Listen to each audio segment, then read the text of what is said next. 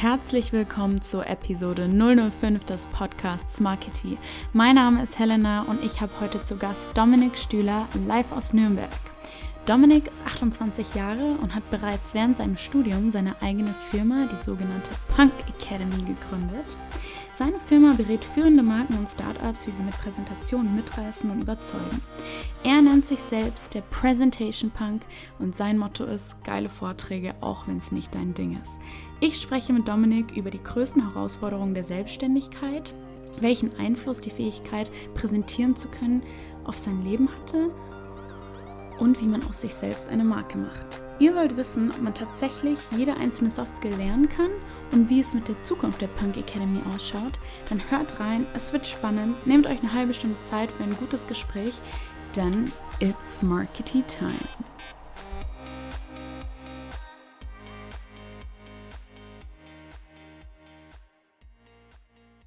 Ich bin hier mit Dominik Stühler zur Episode 5 live aus Nürnberg. Hallo Dominik, schön, dass du da bist. Hi Helena. So, normale Leute machen ja beruflich das, was sie gut können, nicht aber Dominik. Du bist vom introvertierten Physikstudent zum TED-Speaker, Gastdozent an der FAU, äh, Präsentationskünstler, Gründer der Punk Academy. Da ist gleich mal meine erste Frage. Ähm, du hast ja eben Vorträge gehasst am Anfang. Hat dich genau das gereizt, deine vermeintlich am stärksten ausgeprägte Schwäche zu verbessern und dann auch noch letztendlich zum Berufserfolg zu machen? Ähm, das ist eine sehr spannende Frage, ja. Aber äh, das war tatsächlich nicht der Grund. Also das ähm, hinterher ist es natürlich, wirkt es so planmäßig, mhm. so als hätte man gesagt, okay, ich nehme die Schwäche und versuche die möglichst geil hinzubekommen ja. und ähm, entwickle das dann eben daraus.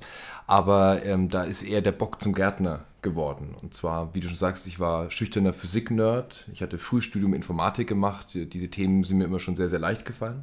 Mhm. Und äh, mit Beginn des Studiums habe ich mir überlegt, okay, ich war jetzt die ganze Zeit Kassierer an der Kasse bei Ikea, okay. um mir das Studium zu finanzieren und irgendwie musste was anderes her. So, mhm. Und dann habe ich gesehen, dass an der Uni eine Dozentenstelle frei wurde für diese IT-Themen und dachte mir, pff, inhaltlich war das nie ein Thema für mich, da bewerbe ich mich einfach mal drauf.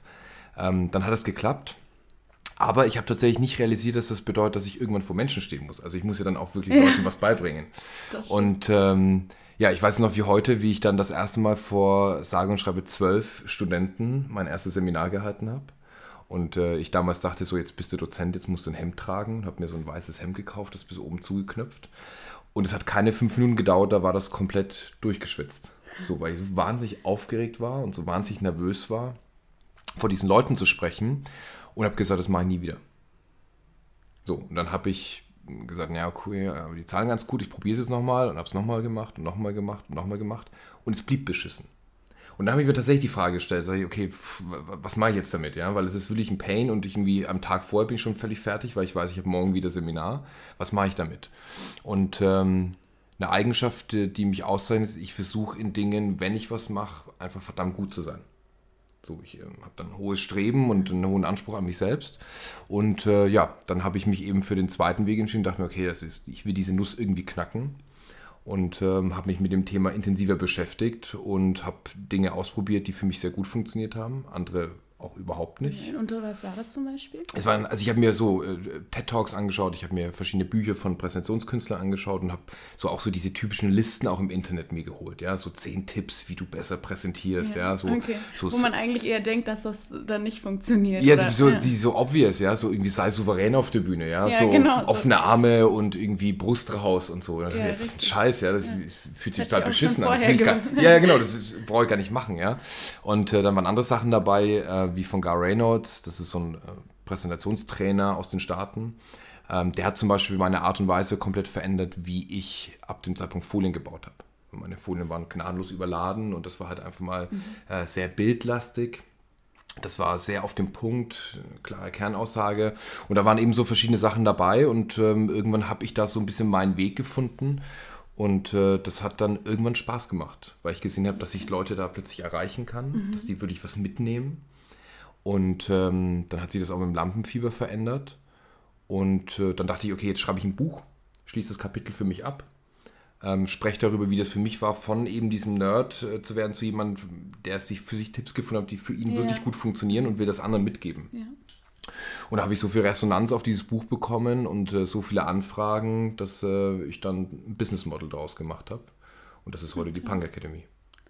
Super. Also würdest du sagen, dass du quasi durch das Erlernen des Präsentierens ähm, auch gleichzeitig einen persönlichen Wandel durchgemacht hast, weil du eben immer sagst, vom Physik-Nerd zum Präsentationskünstler. Also hat sich dadurch auch ähm, ja, persönlich was für dich verändert? Ein riesengroßer. Also ich habe vorher beispielsweise Smalltalk wie die Pest gehasst. Okay. So, ich kann mir nichts Schlimmeres vorstellen können. Ich habe gesagt, entweder unterhalten wir uns über irgendwas, was intellektuell anspruchsvoll ist, wir lassen es einfach bleiben. So über Wetter mhm. reden und so ein Scheiß, habe ich keinen Bock. so, aber durch diese Rolle, in der ich war, nämlich eben als Dozent an der Uni zu lehren, habe ich eben auch mit meinen Studenten dann auch in den Pausen angefangen zu reden. Und ähm, das hat die Art und Weise, wie ich auf Leute zugehe, die Beziehungen zu Leuten, diese zwischenmenschlichen, haben sich extrem verändert. Und ich habe mich optisch dadurch extrem verändert. Das heißt, die Haare mhm. wurden irgendwann kürzer, ja, die waren ja länger, also sie gingen bis in die Mitte meines Rückens. Äh, ja, ah, ich äh, hatte immer nur schwarze Klamotten getragen, ich habe wow. eine Hose besessen. Und äh, da hat sich dann auch so für mich so ein optischer Wandel und auch der Art und Weise, wie ich Menschen gegenüber trete, hat sich massiv verändert. Ähm, und irgendwann hat das dann auch mit den Mädels besser geklappt. Okay. Und würdest du sagen, dass man ähm, das Präsentieren, Lernen mit dem Lernen von Vokabeln vergleichen kann? Ich glaube, man kann es besser mit dem Lernen von der Sprache okay. vergleichen. Mhm. Das heißt, beim Präsentieren, da stecken ja verschiedene Fertigkeiten dahinter. Das heißt, die Art und Weise, wie ich gewisse Dinge visualisiere, wie ich äh, so eine Story aufbaue, also so eine Struktur für eine ja. Präsentation habe, die Art und Weise, wie ich dann tatsächlich auf der Bühne oder vor Leuten stehe.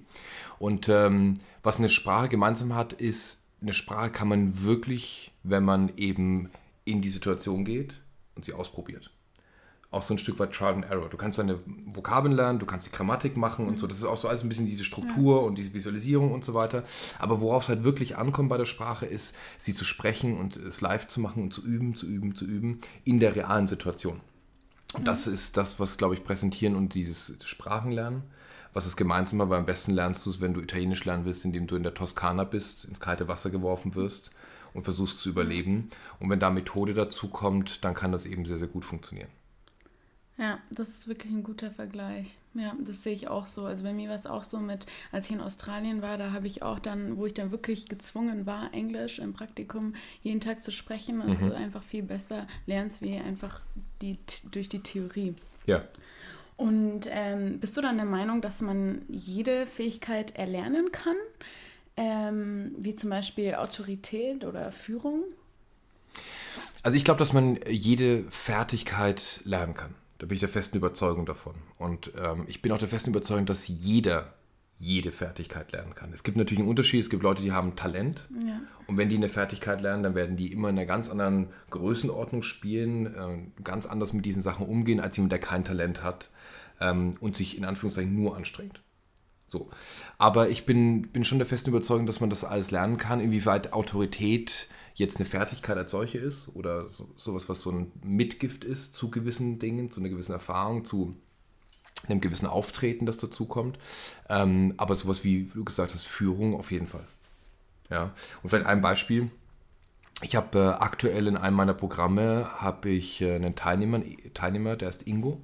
Okay. Ingo ist jahrelanger Stotter gewesen, der präsentieren lernen wollte wo man sagen kann, das ist ja abstrus, ja, der hätte die beste Ausrede zu sagen, ich gehe nicht auf die Bühne. So, ich, ja, bin, richtig, ich stotter, ja. ich mach's nicht, ja, ihr Oder müsst. Da bringt es einfach nichts. Da bringt es einfach nichts, ja. Aber das ist eben jemand, der sich dem ständig aussetzt, der täglich über eine Stunde trainiert. Und wenn du Ingo kennenlernst und die Geschichte nicht kennen würdest von mir, du würdest niemals vermuten, dass er stottert. Und das ist, glaube ich, wenn dieser Wille da ist, ja, weil, also bei Inko, da kann man nicht von, von natürlichen Voraussetzungen sprechen und Talent und mhm. sagen, hey, der ist der geborene Präsentator, ja. Sondern wenn eben ein gewisser Wille da ist und ein Ehrgeiz, der dazu kommt, ähm, dann kann man eben sowas erreichen, wo du sagst, würde eigentlich sonst nicht funktionieren und eben herausstechen, obwohl die Gegebenheiten vielleicht schlecht sind. Ja. Und seit Ingo, finde ich, hat keiner mehr eine Ausrede. Ja, das stimmt eigentlich. Wow, sehr beeindruckend. Und du hast vorhin schon gesagt, ähm, du hast die Punk Academy gegründet. Wie hat sich denn dein Alltag verändert seit der Gründung bis heute? Also da müssen wir ähm, so ein bisschen die, die, die Frage zurückstellen, also vor der Gründung, als ich noch Physik studiert habe, hat sich das ja schon so ein bisschen angebahnt mit der Selbstständigkeit. Da war schon vieles sehr ähnlich. Dann habe ich die Punk Academy gegründet und seit der Gründung bis jetzt hat sich insofern verändert, als dass ich natürlich in der ganzen Anfangszeit, so die ersten zwei Jahre, ähm, jeden unserer Produkte, unserer Sparks, wie sie heißen, das sind so diese Eintages- ähm, Trainings bei uns oder die Business Wargames, das sind so 10-Wochen-Programme oder die, die Full Contacts mit Kunden, dass ich natürlich alles selber gemacht habe. Ja, also ich, die Punk Academy war lange Zeit einfach Dominik Stühler. Und Dominik Stühler mhm. war die Punk Academy. So. Und äh, was mittlerweile der Fall ist, ich habe natürlich äh, mittlerweile weitere Punks, äh, die diese Dinge mit abhalten. Das heißt, was sich da verändert hat, ist, dass sich einfach mein Aufgabenbereich insofern verlagert hat, als dass ich mittlerweile hauptsächlich Vorträge halte, Bücher schreibe, neue Produkte entwickle. Und ähm, das in der Anfangszeit einfach das Mädchen für alles war. Das heißt, von der Buchhaltung über ähm, Kundenakquise, über Angebot schreiben, über Durchführen, über Rechnungsstellen, über Factoring, alles was dazugehört, habe ich früher alles gemacht und das verteilt sich mittlerweile auf meine Mitarbeiter, worum ich sehr, sehr froh bin, ähm, weil da viele Sachen dabei waren, die in keinster Weise meine Stärke waren. Okay. Und wenn du jetzt für die Zuhörer da draußen, die vielleicht noch nicht wissen, was die Punk Academy ist, wenn du jetzt in einem Satz beschreiben müsstest, was die Punk Academy macht, was würdest du dann sagen? Fuck Education. Also unsere Vision ist es, schlechtes Lernen abzuschaffen. Das heißt, ich habe in Schule und in Uni immer beschissen gelernt. So, ich habe das nie eine geile Lernerfahrung empfunden. Ich habe irgendwie das Gefühl gehabt, es hat, das war immer was Aufgezwungenes und es war nicht so nach meinem Rhythmus, nach dem, wie ich das irgendwie gebraucht habe. Und ähm, das wollen wir anders machen. Das heißt, für Führungskräfte, für Generation Snapchat, Leute, die zwei, drei Jahre jetzt in einem Unternehmen sind, wo sich abzeichnet, die werden Führungsverantwortung übernehmen, die werden ähm, Leute mit auf dem Weg begleiten. Für die wollen wir geile Lernerlebnisse schaffen. Das klingt wirklich interessant. Und ähm, weil du vorhin schon bereits angesprochen hast, dass du die Punk Academy, dass sich das schon während deinem Studium abgezeichnet hast. Wann kam dann so der Punkt ähm, während dem Studium, wo du dich entscheiden musstest, studiere ich jetzt weiter oder gründe ich jetzt? War das, warst du da so ein bisschen im Dilemma oder? Im riesengroßen. Ja, und wenn du meine Eltern fragst, dann äh, war der Punkt schon sehr, sehr früh da, wo sie gesagt haben, jetzt entscheide ich mal, was es werden soll. Und äh, eher so in die Richtung entscheide ich mal fürs Studium. Mhm. Ähm, ich habe im zweiten Semester meine erste Firma gegründet, Typo 8. Das war so ein äh, Dienstleister, wir haben Corporate Designs gemacht. Unter anderem für die Uni Erlangen haben wir die Briefbögen und so, die, die Studenten heute bekommen, die haben wir damals gestaltet. Ähm, das hat anfänglich gut funktioniert, dann irgendwann nicht mehr so gut, dann haben wir die Firma wieder aufgelöst und das war so der Punkt, wo ich mir dachte, ah, okay, aus dem Wunsch, Professor für theoretische Physik zu werden, da gibt es irgendwie noch mehr, was mich reizt, irgendwas Eigenes zu kreieren, was Eigenes aufzubauen. Und dann dachte ich mir, nee, komm, jetzt äh, mach ich das Studium erstmal weiter, alles fein. Und dann, als die Punk Academy kam, war dann immer die Situation, dass ich so diese Konkurrenz empfunden habe zwischen, ich bin beim Kunden und kann an dieser Firma arbeiten und verdiene Geld oder ich sitze mit meinen Kommilitonen in der Bib und lerne für Klausuren. Und ähm, irgendwann habe ich eigentlich nur noch Punk Academy, äh, gemacht, war zwar noch eingeschrieben, habe die Pflichtklausuren gemacht, damit ich nicht aus dem Studium fliege. Aber da war ich dann 2014 auch so ehrlich zu mir selbst und habe dann gesagt, okay, das macht eigentlich keinen Sinn. Äh, keiner meiner Kunden hat jemals nach meinem Studium gefragt. Äh, keiner meiner Kunden interessiert es, dass ich nebenbei Physik irgendwas mache. Ähm, ich breche das Ganze ab und gehe all in. Und das war ein riesengroßer Unterschied für mich. Also ich habe vorher schon ja, so ein Dreivierteljahr ähm, 100% Punk Academy gemacht und äh, das Studium lief so nebenbei. Mhm. Aber ab dem Zeitpunkt, wo ich den festen Entschluss getroffen habe, das hat einen riesengroßen Unterschied gemacht. Da äh, musste ich natürlich dann auch mehr Versicherungen und so weiter zahlen, ja. aber das war dieses All-In-Gehen, ja. was mich so krass motiviert hat. Und ab dem Zeitpunkt ging das richtig durch die Decke. Weil du dich dann auch einfach auf eine Sache konzentrieren kannst. Genau, das ist das eine, dieser Fokus, das andere ist aber das Mindset tatsächlich. Also zu sagen, hey, ich glaube daran, ich investiere da in meine Idee ähm, und habe nicht mehr dieses Sicherheitsnetz. Und das ist ganz spannend, weil im Zirkus sagt man das ja auch. Also es gibt ja diese Akrobaten, äh, die so durch die Lüfte springen und ähm, die sagen, dass sie am besten performen, wenn es kein Sicherheitsnetz gibt. Ah, das dass ihnen, dass ihnen weniger Fehler passiert, wenn unten mhm. dieses Netz eben nicht ist, weil es immer so die Option auf ist. Mhm und wenn sie es nicht haben, geht es besser. Und das ist so ein bisschen meine Metapher, so war das bei mir auch. Als ich das Sicherheitsnetz weggenommen habe, mhm. ging es so richtig ab. Was mich dazu interessieren würde, ist, es sagt ja irgendwie jeder, ja, sei mutig, mach dein Ding. Ähm, Was war dann so dein Schlüsselmoment, der dich dazu gebracht hat, wirklich auch dran zu bleiben mit dem Gründen und nicht nur so sagen, okay, ich mache, ich, ich gründe jetzt eine Firma, sondern auch wirklich, das ist ja, den Gedanken haben viele Leute, aber gab es da so einen Schlüsselmoment, ähm, dass du da dran geblieben bist? Also der Schlüsselmoment für mich war tatsächlich zu erkennen, dass das, was ich da tue, nämlich Leuten was beibringen zu können und dass das meine Superpower ist, die vorher für mich noch nicht so ganz klar war, dass es das ist. Ähm, und den Unterschied zu sehen, wenn Leute zwei Tage zu mir kommen und was innerhalb dieser zwei Tage mit diesen Leuten passiert, das hat mich so unfassbar motiviert, denen da auf den Weg zu helfen, ähm, dass das mir extrem in dieser Entscheidung geholfen hat. Und klar, hinterher ist es immer einfach. Ja, hinterher kann man immer sagen, ja komm, sei mutig, ähm, ja, glaub dran und so weiter. Ich glaube, das Entscheidende ist tatsächlich, was zu haben, wo man merkt, und das kann aber auch keiner beantworten, das, das merkt man in sich selbst, ist das was, wo ich wirklich all in gehe? Ist das was, was mir Spaß macht? Ist das was, wo ich wirklich dran glauben kann, weil ich habe das Gefühl, wenn ich das tue, dann bin ich glücklich. So, und alles andere, was ich zu der Zeit gemacht habe, war so immer so mäßig oder so lauwarm. Und das war wirklich was, wo ich gesagt habe, dafür brenne ich. Und ähm, das hat mir extrem geholfen, diesen Schritt zu gehen. Gab es auch Momente, an denen du kurz davor warst, aufzugeben? 10.000 Mal am Tag. Also es gibt so ein schön, schönes Zitat von Gary Vaynerchuk, äh, so ein Medienunternehmer aus den Staaten und auch ein sehr, sehr guter Speaker, der sagt, The majority of days are losses. Also der Großteil der Tage ist ein Verlust. So, und das ist tatsächlich was, was man als Mindset haben muss, wenn man eine Firma gründet, dass das der Fall ist. Das heißt, Leute hauen dir jeden Tag zehnmal auf die Fresse. So. Das heißt, äh, irgendwie das Finanzamt kommt mit irgendwas ums Eck oder irgendeine Behörde nervt dich oder irgendein Kunde springt ab, wo du dachtest, okay, der Sale ist eigentlich schon durch, ihr muss nur noch unterschreiben, es war eine Formalität und dann bricht dir dieses komplette Ding weg. Und das passiert dir die ganze Zeit, immer wieder. Und das aber zu verstehen, dass das Teil des Spiels ist und dass es dafür aber im Ausgleich Momente gibt, wo du so über alle Maßen erfolgreich bist, das gleicht dann wieder aus, aber da gab es in der Vergangenheit so viele Nächte, die ich nicht geschlafen habe, so viele mhm. Zeiten, wo ich mir dachte, ähm, ich weiß nicht, wie es weitergehen soll. Geht das wirklich auf? Kann ich das wirklich schaffen, das finanziell auch zu stemmen und davon zu leben? das finde ich spannend, weil es gibt ja auch viele Selbstständige, die sagen, ja, ähm, nee, ich bin 100% überzeugt von meiner Firma und so ans Aufgeben habe ich eigentlich nie gedacht. Das finde ich auch wirklich. Ja, das, muss man, das muss man auch sein, ja. Aber also ich war zweimal komplett pleite in meinem Leben. Ich habe wirklich keine Kohle mehr gehabt. Und das sind schon Momente, wo man dann zum Zweifeln anfängt und sagt, okay, kann ich da wirklich dranbleiben, ja, auch wenn man da wirklich, äh, auch wenn die Idee, wenn sich das richtig anfühlt. Und deswegen, ähm, man muss 100% dran glauben, man muss mehr dran glauben als alle anderen, sonst funktioniert es nicht. Aber wer da nicht zweifelt, äh, das fände ich sehr verblendet, um ehrlich zu sein. Ja. ja. Und die Punk Academy ähm, arbeitet ja jetzt nicht nur mit Startups zusammen, sondern ähm, auch für führende Unternehmen wie zum Beispiel IKEA oder Siemens. Wie unterscheidet sich denn die Punk Academy von euren Wettbewerbern? Oder was zeichnet die Punk Academy aus? Also wenn ich es auf eine Sache runterbrechen muss, dann ist es Experience. Das heißt, der Unterschied zwischen dem Nerd Dominik von früher und dem Dominik heute, der zwei, dreimal im Monat auf einer Bühne steht, ist Erfahrung, Experience.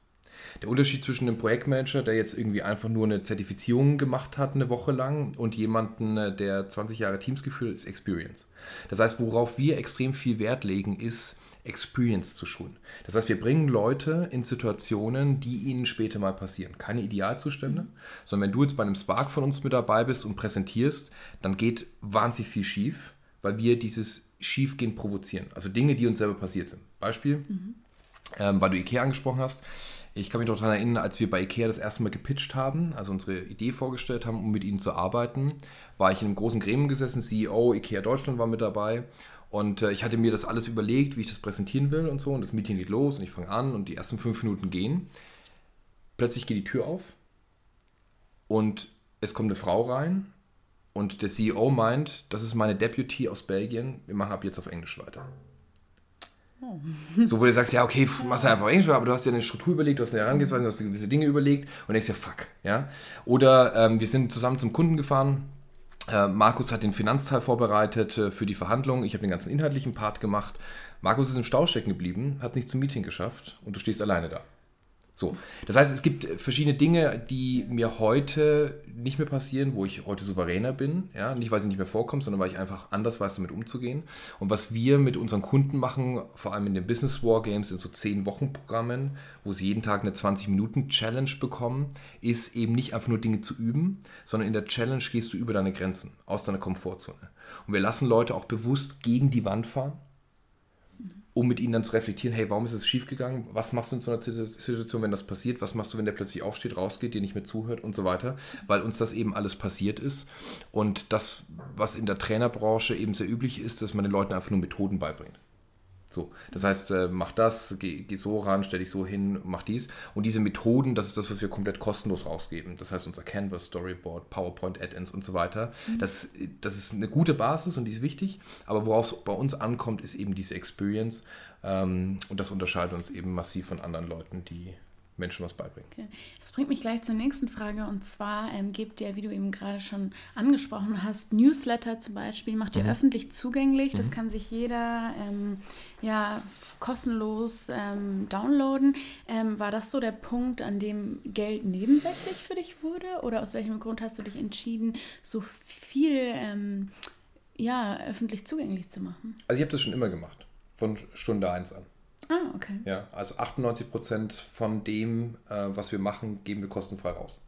Weil ich der festen Überzeugung bin, dass, wie gesagt, Methode ist ein Baustein und ich will, dass alle Leute den Zugang zu diesen Methoden haben. Das ist mir ganz, ganz wichtig.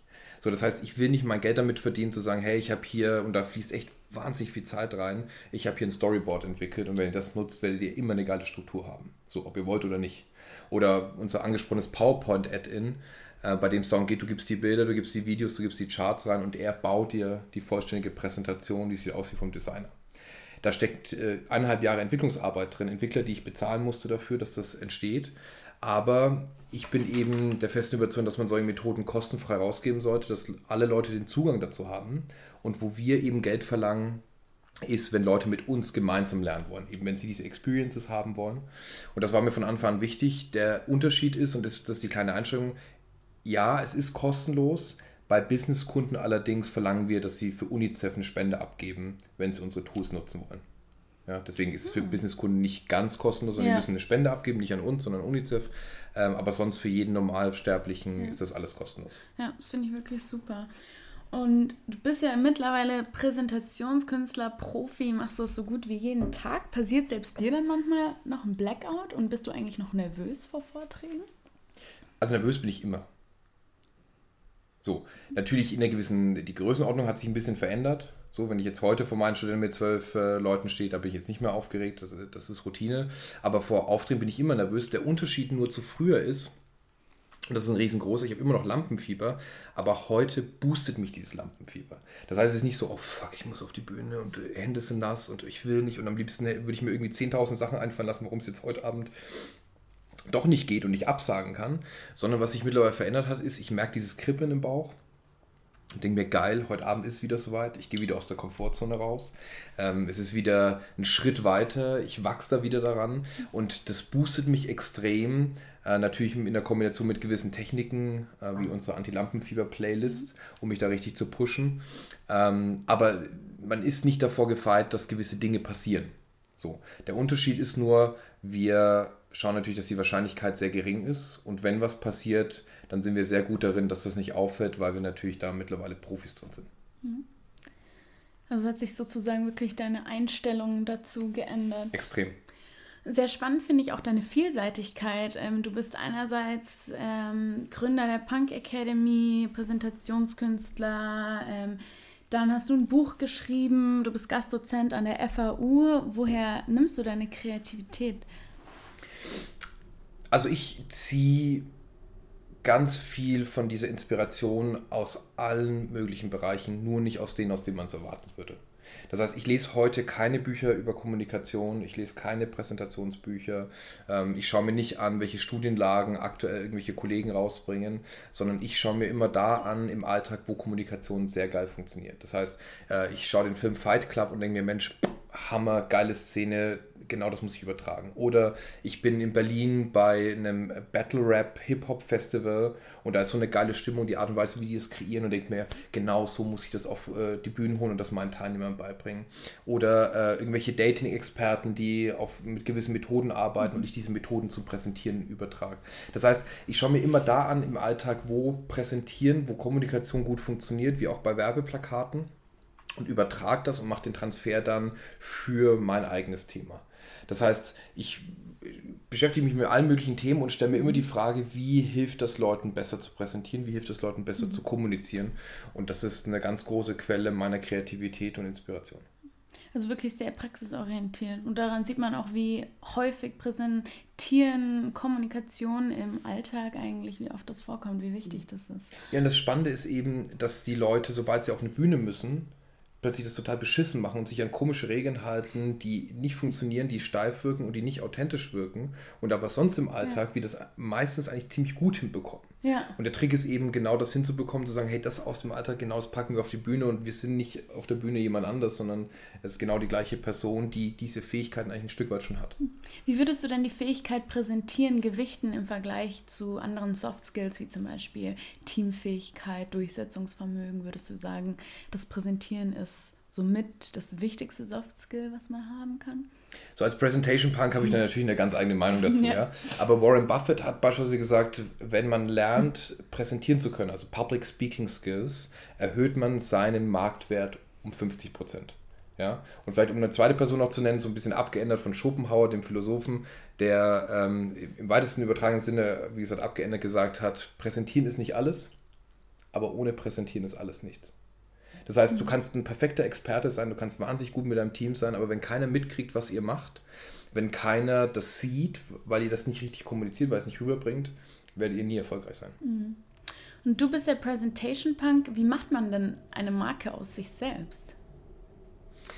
Also bei mir war das so, dass das ähm, natürlich über viele Jahre gedauert hat und das äh, am Anfang hieß ich auch nicht Presentation Punk, sondern unsere und auch nicht Punk Academy, sondern Presentation Revolution hat sich keinen Schwanz merken können. Ja, wir wurden auf Bühnen angekündigt mit allen möglichen Namen: Presentation Campus, Presentation Canvas, Presentation sonst was. Und irgendeiner meiner Studenten hat mal gesagt: Hey, du hast so innovative Ansichten, du bist voll der Punk. So, dann hatten wir es eine Zeit lang auf der Seite, weil wir dachten, das ist doch witzig irgendwie, ja. Und da war neben Revolution und so weiter Punk mitgestanden. Aber alle Leute haben immer nur noch Punk gesagt. Und dann irgendwann haben wir es umbenannt, haben gesagt, okay, dann ist es eben Presentation Punk, äh, passend auch die Punk Academy dazu. Und ich glaube, man wird dann eine Marke, nicht wenn man einen abgefahrenen Namen hat, sondern ich glaube, man wird dann eine Marke, wenn man wirklich Value liefert, wenn man wirklich einen Mehrwert für seine Kunden hat, wenn man genau zuhört, was die wollen, wenn man mit ihnen redet und wenn man genau ihnen diesen Mehrwert gibt, was man haben will. So, ich hatte schon fantastische Ideen, die aber keinen Schwanz hinterher interessiert haben. Und äh, ich glaube, zuzuhören und genau diesen Mehrwert dann zu liefern, das ist ein ganz wichtiger Baustein, um später eine Marke zu werden. Ja? Und da muss natürlich, und das ist das Dritte, es muss natürlich irgendwas Neuartiges dazu. Das heißt, äh, so irgendwie dieser ganze, dieser ganze alte, kalte Kaffee, den will ja auch keiner mehr. Das heißt, irgendwas muss es mhm. sein, wo man sich denkt, da bleibt man hängen und denkt sich irgendwie, irgendwas ist anders. Ja. Mhm. Was ist für dich das Wichtigste in Bezug auf Marketing? Tatsächlich dieser Mehrwert, also dieser Value da glaube ich wirklich extrem dran. Das heißt, was wir machen, auch mit diesen 98% kostenlos, die wir rausgeben, ist einen starken Mehrwert zu schaffen. Das heißt, unsere Marketingstrategie ist nicht, einen klassischen Sales Funnel zu haben auf Facebook und dann hast du hier die Ad und dann klickst du drauf und, dann, und so weiter und dann kriegst du zehn Testimonials, sondern wir glauben einfach daran, in den Vorträgen, in den Büchern und in eben diesen Tools so viel Mehrwert an die Kunden rauszukommen, dass die Kunden sagen, hey, da hast du so viel Mehrwert geliefert, ich will mit dir zusammenarbeiten. Und deswegen unser Marketing ist tatsächlich so, dass bei uns Kunden auf uns zukommen und sagen, hey, kannst du nicht bei uns einen Impulsvortrag halten, kannst du nicht vorbeikommen, ähm, wir würden gerne mit dir lernen, wir würden mhm. gerne mit dir arbeiten. Deswegen Mehrwert ist für mich das, was Marketing am Ende erfolgreich für mich gemacht hat. Und um jetzt nochmal auf dich als Person zurückzukommen, du kommst ursprünglich aus Nürnberg. Mhm ähm, warst die letzten Jahre wirklich 365 Tage eigentlich unterwegs mhm. ähm, und hast jetzt erst seit April wieder eine Wohnung. Vermisst du da manchmal so Werte wie Stabilität? Also man sagt ja, das Gras ist auf der anderen Seite äh, des Gartens immer grüner. So, und bei mir ist es so, wenn ich jetzt in meiner neuen Wohnung bin, die ich absolut fantastisch finde, ich genieße das so sehr, jede Minute da zu sein. Aber es ist schon so, so nach so ein, eineinhalb Wochen kommt bei mir so ein Grippen und dann denke ich mir, ah, jetzt könnte ich eigentlich mal wieder so unterwegs sein. Und glücklicherweise ist es gerade so gestaltet, dass sich das ganz gut die Waage hält. Und wenn ich dann unterwegs bin und zwei, drei Wochen on Tour bin und Vorträge, von auf Vorträge auf Vorträge folgt, ähm, dann freue ich mich auch wieder wahnsinnig auf die Wohnung. Das heißt, ich bin äh, Stabilität ist jetzt nicht unbedingt eines meiner Eigenschaften, dass ich sage, ich brauche diese Ruhe und dieses immer Gleiche, sondern gerade dieses Wechselspiel finde ich klasse. Das war die letzten zwei Jahre zu viel, weil da war ich nur unterwegs. Und äh, jetzt mit der Wohnung hoffe ich, dass ich genau dieses Tandemspiel hinbekomme. Und immer wenn das mhm. Gras auf der anderen Seite grüner ist. Äh, dann kannst du wechseln. Genau, und, dann wechsle ich. Super. Und um jetzt nochmal über die Zukunft der Punk Academy ähm, zu sprechen, ihr habt vor, nach Amerika zu expandieren. Mhm. Ähm, in Amerika hat ja gerade das Präsentieren schon immer eigentlich einen viel höheren Stellenwert gehabt wie hier in Deutschland. Ist das der Grund, warum ihr euch dafür entschieden habt? Nee, also der Hauptgrund ist tatsächlich, dass wir in den Staaten waren und gesehen haben, dass die Amerikaner da sich nicht unbedingt extrem weiterentwickelt haben. Das heißt, es, die letzten sieben Jahre, da wo ich angefangen habe, über diese amerikanischen Trainer das zu lernen, zu heute habe ich das Gefühl, die sind eher stehen geblieben und wir Deutschen haben echt massiv aufgeholt, wenn nicht sogar überholt ein Stück weit. So, die Amis sind immer noch besser in, in der Form, wie sie diese Geschichten erzählen und das ist natürlicher für ja. sie geworden. Ähm, aber wir Deutschen brauchen uns da nicht äh, verstecken, was das angeht. Ja? Für uns ist es einfach so, dass, es, äh, dass wir mittlerweile so in diesem Dachraum ähm, tolle Aufträge hatten und jetzt eben mit äh, einer neuen Verbindung äh, die wir haben mit InScale, einer großen Präsentationsagentur, eben jetzt den Sprung über den Teich geschafft haben und in San Francisco und New York eben jetzt auch ein Office ist und ähm, da jetzt auch Kunden bespielen, weil wir eben diese Business Wargames, diese Lernerfahrung allen Leuten beibringen wollen. Das heißt, da geht es uns gar nicht so sehr darum, ob es jetzt um Präsentieren geht. Wir haben ja auch andere Sachen in der Punk Academy, wie zum Beispiel Projektmanagement, ähm, sondern es geht darum, Führungskräfte zu befähigen mit geilen Lernerfahrungen. Und da machen wir in Deutschland nicht halt, sondern das geht in Amerika ja. weiter und mal schauen, wie es in den nächsten Jahren dann aussieht. Super, da bin ich schon mal gespannt. Und jetzt zum Abschluss noch drei knappe Fragen und drei knappe Antworten. Stell mal vor, du könntest noch einmal mit irgendeiner verstorbenen Person reden. Welche würde das sein und mit was würdest du mit dir reden? Ich finde Michael Jackson ganz toll. Denn was Michael Jackson gemacht hat, ist, der hat ja Pop gemacht, aber Pop sehr so an der Grenze von zu anspruchsvoll. Das heißt, es war nicht dieser typische Chewing Gum Pop, sondern es war ein Tick geiler. Und was ich spannend finde, ist eben auch für den Mainstream solche Sachen zu machen, aber eben auch ein Tick anspruchsvoller. Das heißt, ich würde mich sehr viel mit ihm darüber unterhalten, wie er genau das geschafft hat, diese Balance zu finden. Und ähm, da ist tatsächlich dieses Ding, sei geduldig und reiß dir den Arsch auf und übe, übe, übe, übe. Ähm, es gibt keine Abkürzung. Bisschen deprimierend, aber ähm, ja. ist so. Ja? Deprimiert, aber es ist so, das stimmt. Und die dritte Frage, was soll dein letzter Satz sein? Revolutioniere.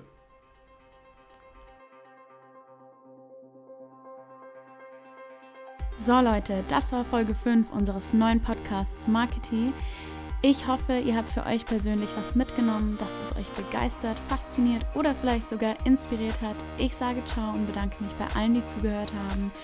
Und wir sehen uns bald zur neuen Folge Mark T.